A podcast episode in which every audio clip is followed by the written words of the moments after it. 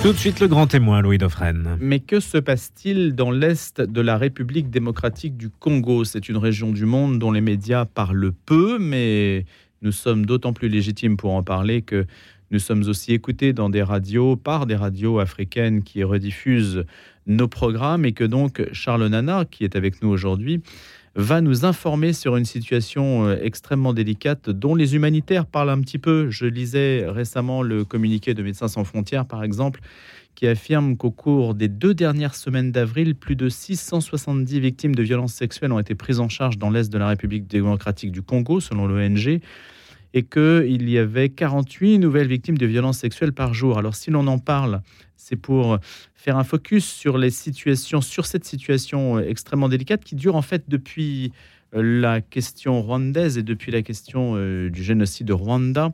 Question délicate dont Charles Nana d'ailleurs était venu nous parler. Je rappelle qu'il est spécialiste de l'Afrique des Grands Lacs et des conflits armés, docteur en sciences politiques. Bonjour Charles Nana. Oui, bonjour.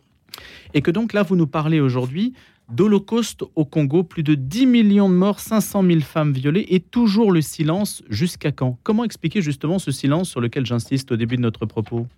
Silence troublant parce que tout simplement, je pense qu'il y a de gros enjeux financiers et économiques dans cette région euh, et que euh, le cobalt, euh, le coltan qui euh, sont convoités par des grandes puissances, par les multinationales et principalement par les entreprises américaines, tout cela est de nature à imposer le silence euh, puisque personne ne veut parler de, de, de, ce qui se passe dans cette région. Depuis quand s'intéresse-t-on au coltan? Écoutez, les États-Unis s'intéressent au coltan depuis 1942, c'est-à-dire à la fin de la Seconde Guerre mondiale. Euh, le Pentagone considérait le coltan comme un produit de défense pour la, la un, un, produit stratégique pour la défense américaine et pour cette raison-là, évidemment, euh, le coltan a commencé à devenir très intéressant pour les États-Unis. Mais pendant toute la période qui va euh, euh, jusqu'à de la fin de la Seconde Guerre mondiale à la période de la guerre froide, on ne va pas beaucoup en parler. On ne va découvrir le coltan que dans les années 90, c'est-à-dire après la chute du mur de Berlin. Et donc ce coltan, il y en a partout dans le Nord Kivu? Exactement, de, toute la région de, de, l'Est euh, à la frontière du Rwanda, euh, donc du côté de la République démocratique du Congo, est une zone qui regorge euh, beaucoup de ce minerai.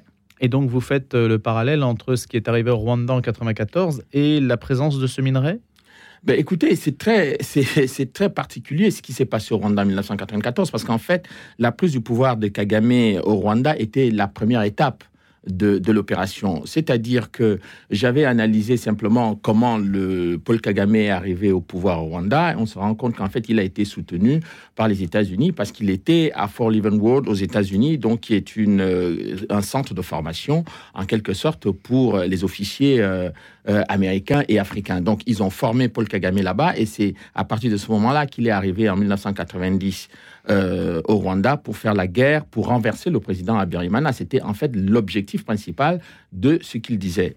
et donc que la France soutenait à l'époque. Et que la France soutenait. Et d'ailleurs, c'est parce que la France était intervenue en 1990 avec un appui militaire très important aidé par euh, les forces spéciales zaïroises que le régime de Abiyarimana n'est pas tombé. Mais ils sont restés très patients Paul Kagame a tenu bon de 1990 à 1994, euh, où effectivement le président Abiyarimana a été assassiné. Mais pendant cette période, eh bien, il y a eu des accords de paix qui n'ont jamais été évidemment respectés par euh, Paul Kagame. Votre thèse, Jean Nana, c'est que les États-Unis nous ont délogés dans l'histoire. Absolument, c'est très très clair. Et euh, je crois d'ailleurs que en 1993, c'est-à-dire un an avant la tragédie rwandaise, euh, un haut responsable américain, M. Ron Brown, qui était euh, décédé dans un accident d'avion en, en, ex-Yougoslavie, eh bien, avait considéré à Dakar que euh, les, matières premières stratégiques de, de l'Afrique centrale et de l'Afrique francophone, en fait, ne pouvaient plus être l'apanage de, certaines grandes puissances coloniales, c'est-à-dire évidemment allusion faite très clairement à la France. Et puis le président Mitterrand lui-même avait fait euh, un entretien avec euh, avec un journaliste français dans lequel il lui faisait comprendre que eh bien, les Américains euh, et les Anglo-Saxons de manière générale menaient une politique très agressive contre la position de la France en Afrique. Alors toutefois, la France n'était pas la puissance coloniale au Rwanda, puisque c'était la Belgique. Absolument pas. C'était d'ailleurs l'Allemagne. Euh, je dirais la Belgique est venue administrer le Rwanda, mais c'est qui la, puissance tutélaire euh, coloniale euh, du Rwanda, c'était l'Allemagne. Et d'ailleurs, on est d'ailleurs souvent surpris de ne pas entendre parler de l'Allemagne, qui connaît très bien ce qui se passe dans cette région, mais qui fait aussi partie des puissances européennes ou occidentales qui soutiennent Paul Kagame. Y avait-il une vision française sur ces matières premières qui sont très présentes dans cette région. Vous parlez du coltan et des États-Unis, mais est-ce que la France, de son côté, savait, avait une intention derrière là-dessus? Absolument pas. Et c'est ça qui est troublant. C'est-à-dire que malgré le fait que la France euh, savait que le Zaïre était un pays très riche, j'ai découvert dans les archives de l'Élysée que, par exemple, euh, vers en 1993, lorsque les Américains faisaient pression sur la Belgique et la France de, de lâcher le président Mobutu, les Français ne s'intéressaient pas effectivement à la question euh, économique ou, bien ne savaient-ils pas que euh, le, coltan et le cobalt allaient devenir des matières stratégiques euh, dans les années qui viennent, ce dont je doute. Mais je pense que la France, se sentant affaiblie et se sentant en position de force, de, je dirais de faiblesse face aux États-Unis, ils ont préféré baisser les bras, laisser faire et puis attendre que ça se passe. Alors, Charles Nana, ça c'est votre euh, thèse, mais il n'y a pas besoin nécessairement euh, d'avoir des matières premières pour génocider des populations entières. Or là, on assiste quand même, depuis cette période-là, il y a à la fois ce qui s'est passé au Rwanda, puis ce qui s'est passé ensuite avec tous les réfugiés qui donc se sont installés autour de Goma et, et qui vivent aujourd'hui encore pour une bonne part dans des situations épouvantables. Oui, ce que vous... Il n'y a pas besoin de ça aujourd'hui pour faire des affaires, voyez? Ben oui, c'est-à-dire que ça, c'est la logique de vous et moi, c'est-à-dire des gens à peu près normaux qui pensent que, logiquement, on peut faire les affaires sans tuer, sans tuer beaucoup de gens. Mais ce n'est pas du tout la logique des affairistes et des gens euh, qui euh, veulent s'emparer par la force et la violence des minerais. Il se trouve que c'est, les, les, les, populations congolaises sont euh, établies de, de longue date sur ces zones minières et beaucoup de villages étaient constitués autour de ces zones minières. Mais la stratégie qui a été utilisée dès 1994 était de dire que, d'être de pousser d'abord les populations vers l'est du Congo. Et moi, je n'ai compris ça que parce que j'ai analysé la stratégie militaire qui était utilisée par Paul Kagame. Et je me suis rendu compte que, en occupant le territoire au Rwanda, l'objectif était de pousser les, les, populations civiles à l'est du Congo. Mais pourquoi? Eh bien, on se rend compte que Kagame lui-même, il disait que euh, les génocidaires se trouvaient à l'est du Congo.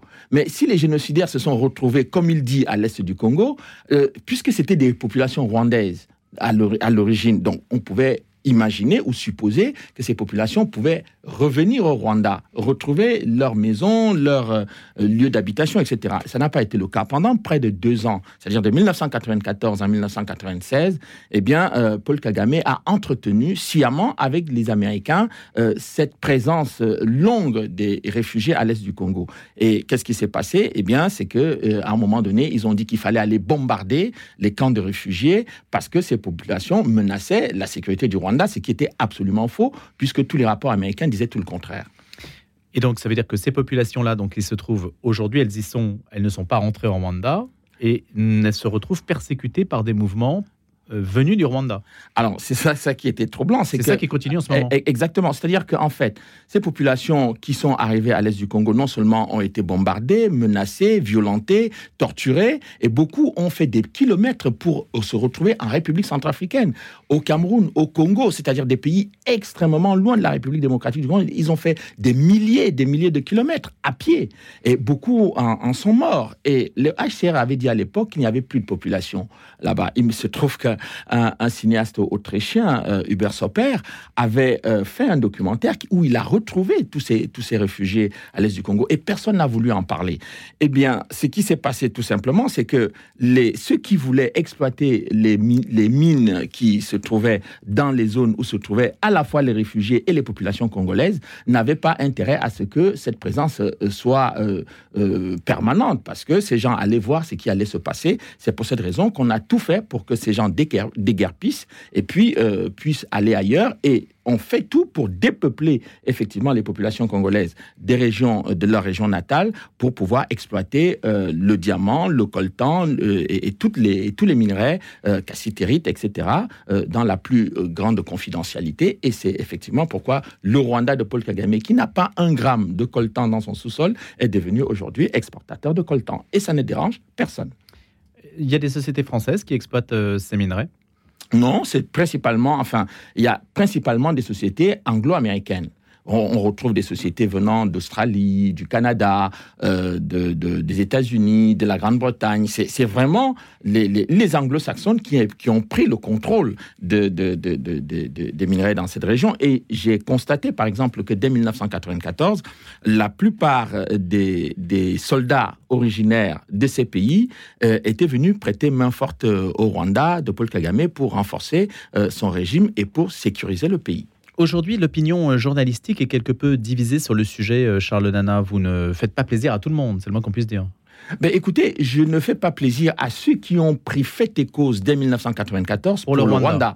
Alors que moi, je suis arrivé là un peu comme Candide. Je ne savais pas exactement qui avait intérêt à quel endroit. Et j'essayais tout simplement de comprendre, et par une démarche de curiosité intellectuelle, sans parti pris, puisque je n'ai rien à voir avec cette région. Et, évidemment, ceux qui euh, ont eu l'impression d'avoir la science infuse sont aujourd'hui en difficulté par rapport à mes travaux et de pouvoir aussi se remettre en question, parce que je pense que c'est le minimum quand on fait de la science, c'est de savoir reconnaître quand on s'est trompé, qu'on s'est trompé. Comment sont-ils interprétés vos travaux? Parce que quand vous avez écrit la vérité sur l'opération turquoise, etc., vous avez écrit sur l'attentat du 6 avril 1994, ça remet en jeu la vision, la version officielle de ce qui s'est passé en 94 du génocide Bien entendu. Écoutez, euh, quelle, est votre, quelle, est votre, version alors? L'attentat du 6 avril. Non, moi je n'ai même pas de version. C'est-à-dire que je suis parti tout simplement de des enquêtes. J'ai rencontré les enquêteurs des Nations Unies qui euh, étaient arrivés à la conclusion que ce sont les hommes de Kagame qui ont abattu l'avion.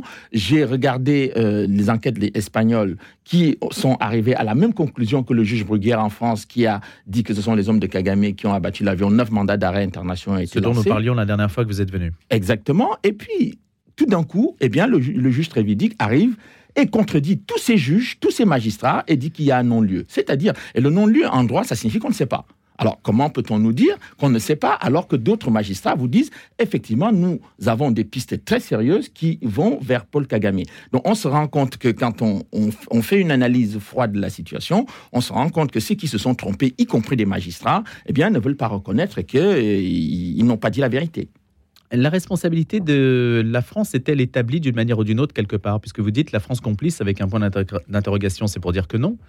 Ah, eh bien, écoutez, la France, quand on dit la France, euh, moi je ne globalise pas. C'est-à-dire que certains représentants euh, français, euh, notamment le président Sarkozy par exemple, qui a pris parti dans ce conflit, et d'ailleurs de façon contradictoire, parce qu'en 94, il disait que la France était bien comportée. Quand il est devenu, quand il était porte-parole du gouvernement Balladur, du premier ministre Balladur, il a dit que la France était bien comportée lors de l'opération turquoise. Eh bien, soudain, lorsqu'il devient président de la République euh, en 2007 et après, il dit que eh bien, la France a commis des fautes et des erreurs. Sauf qu'il ne nous a jamais listé ses fautes et ses erreurs et il est allé demander pardon à Kigali sans savoir effectivement à quoi, sur quoi reposer ce pardon. Plus grave, c'est que en 2010, il dit euh, lors d'une réunion avec les ambassadeurs euh, que le Congo doit partager ses richesses avec le Rwanda. Et évidemment, cette, euh, cette, euh, cette analyse du président, très originale du président Sarkozy, a quand même choqué les Congolais qui se demandaient si la France pouvait partager ses richesses, par exemple, avec la Grèce, le Portugal. Je crois que les Français ne l'accepteraient pas.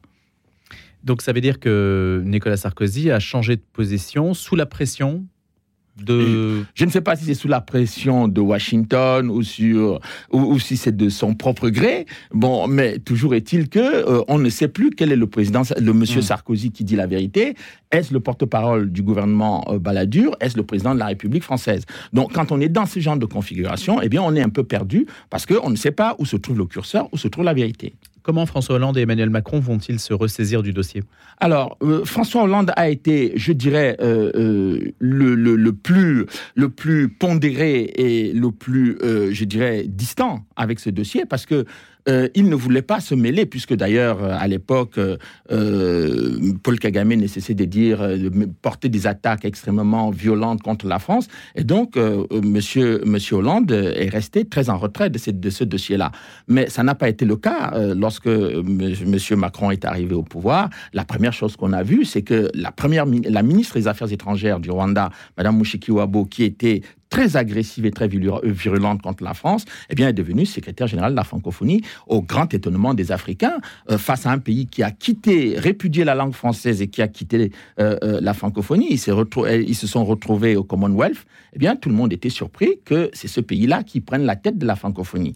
Et la deuxième chose, c'est que M. Macron lui-même s'est finalement aussi rendu au Rwanda où euh, on a eu affaire à quelques genuflexions euh, devant M. Kagame, sans jamais que les, les, deux dirigeants français, que ce soit M. Sarkozy ou M. Macron, ne demandent des comptes sur les, les, militaires français qui ont été tués en 1994 par, euh, par les troupes de Paul Kagame, ni l'ensemble de l'équipage français qui a été euh, qui, qui, qui, qui, a trouvé la mort lors de l'attentat du 6 avril.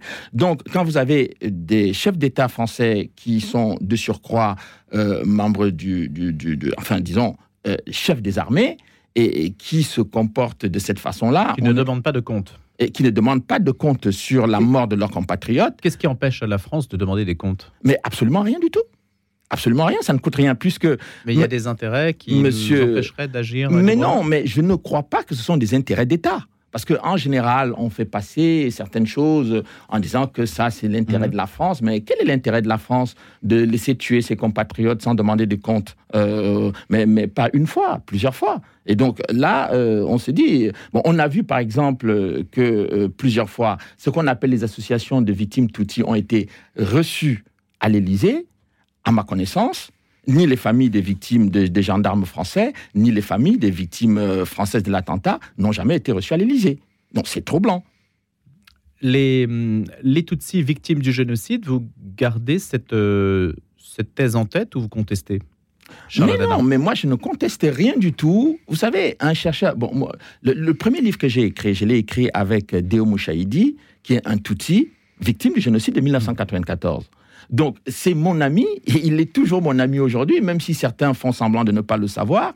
Et j'ai lutté beaucoup pour que euh, euh Deo euh, soit, que les organisations des droits qui disent défendre les droits de l'homme ou qui s'intéressent au génocide des Tutsis s'intéressent au cas de Mouchaïdi. Et jusqu'à présent, M. Mouchaïdi a été condamné à perpétuité. Toute sa famille a été exterminée, il est resté seul.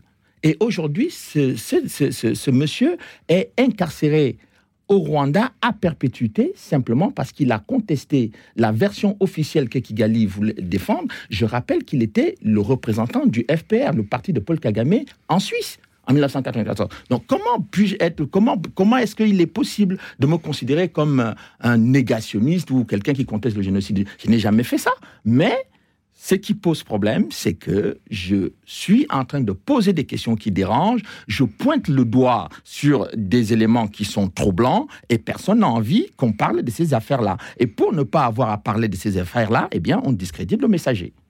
L'Église euh, qui est puissante encore dans la région, euh, Charles Nana, comment euh, appréhende-t-elle les choses? Ben, écoutez, je suis aussi troublé par la position de l'Église euh, parce que beaucoup d'évêques et de prêtres ont été massacrés par les troupes de Kagame en 1994. Je publie dans le livre là une photo de monseigneur Mouzirois qui euh, était euh, l'évêque de l'archevêque de Bukavu et qui en 1996, 95, 96 a écrit plusieurs, plusieurs lettres notamment au président Carter, à l'archevêque de Bruxelles, pour lui dire, pour leur dire que euh, ce qui se passait au, Rwanda et qui était en train de venir au Congo était quelque chose d'extrêmement grave, avec ces troupes armées de Paul Kagame qui commettaient des crimes et des atrocités vis-à-vis des enfants, vis-à-vis des femmes. Et Monseigneur Mouzirois, la première chose que Paul Kagame et ses troupes ont fait quand ils sont arrivés au Congo, c'était d'assassiner Monseigneur Mouzirois. Il y a plusieurs évêques qui ont été assassinés également au Rwanda, et tout cela de façon euh, euh, incroyable, tout le monde s'était, et il n'y a pas de demande d'enquête, il n'y a pas de demande de vérité, il n'y a même pas de dénonciation.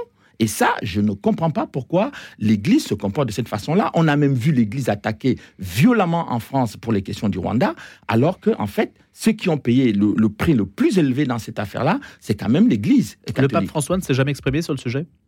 Le pape François est allé dernièrement au Congo, par exemple, demander que euh, les, les, les, les, gens, enfin, ce que j'appelle les, groupes mafieux, lèvent les mains sur euh, euh, ce qui se passe au Congo. Mais j'étais quand même resté sur ma faim parce que je n'ai pas entendu le pape François parler de Monseigneur Mouzirois, qui est une figure emblématique au Kivu sur la lutte contre les violences aux femmes, les violences aux enfants et contre la guerre telle qu'elle a été imposée en République démocratique du Congo. C'est aussi pour rendre justice à sa mémoire hein, que vous lui écrivez, Charles Nana, je présume. La question, euh, la question en fait de la faiblesse de l'État congolais, parce que c'est quand même c'est quand même ça. Il y aura un État congolais fort qui permettrait de retenir les armées rwandaises du côté de leurs frontières, de l'autre côté de leurs frontières. Ça résoudrait en partie la question.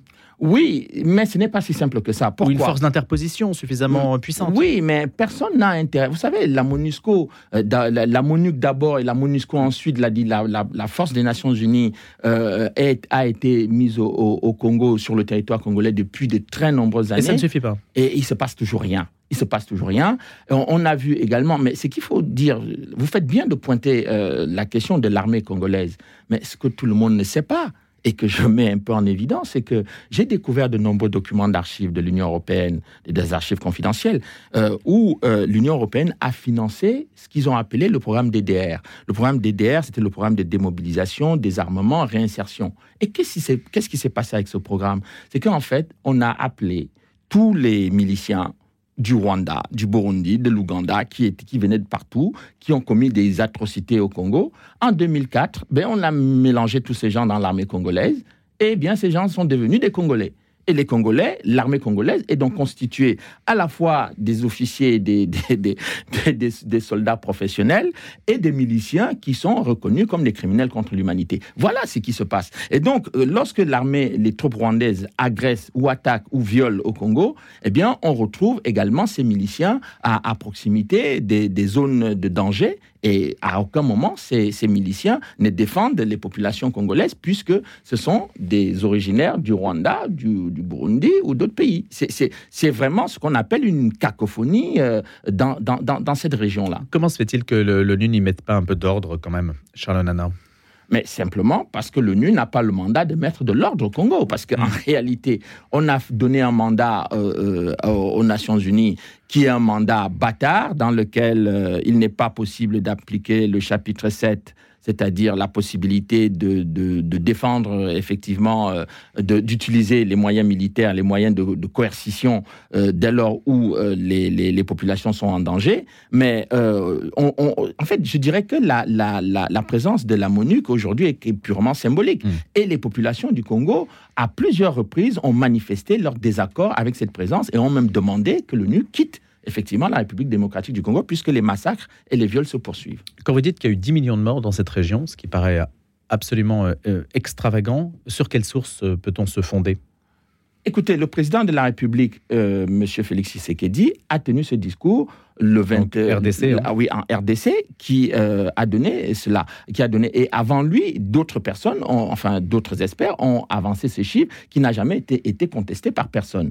Et les 500 000 femmes violées, c'est encore le docteur Mukwege, qui est réputé quand même, qui est le prix Nobel de la paix du Congo, qui est médecin et qui est chargé depuis de très nombreuses années de, de, de qui, qui, répare les femmes, c'est-à-dire qui soigne toutes ces femmes violées euh, de longue date. Donc, en fait, ces chiffres donnent le tournis, mais en réalité, personne n'a le courage de venir nous dire, vous avez donné en début d'émission le, nombre de, de, femmes qui sont euh, euh, violées par jour. Par jour. C'est une info récente. Et, oui, mais, mais vous vous imaginez, depuis, depuis 30 ans, qu'est-ce qui se passe dans cette région? Mais c'est affolant et c'est troublant de constater tout ce silence euh, de la part de la communauté internationale et de l'Union européenne en particulier. Eh bien justement, ce silence est rompu. Merci Charles Nana avec Holocauste en Congolo aux éditions de de nous en avoir parlé ce matin, d'avoir justement rompu ce silence tout à fait inexplicable et, et, et, que vous avez expliqué quand même. Merci beaucoup.